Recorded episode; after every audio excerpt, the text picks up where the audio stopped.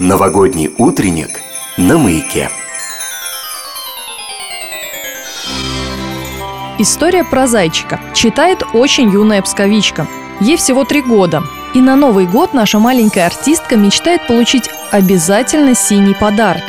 Итак, Василий Валера и очень трогательная история про зайчика. Зайчик маленький зимой обморозил лапку. Мы нашли его в кустах, положили в шапку. Мы зимой его кормили, зайчик был. А весной его пустили зайчика на вою. Зайчик побежал нам сказать по пенькам и кочкам. Он сначала был как мяч, а потом как кочка.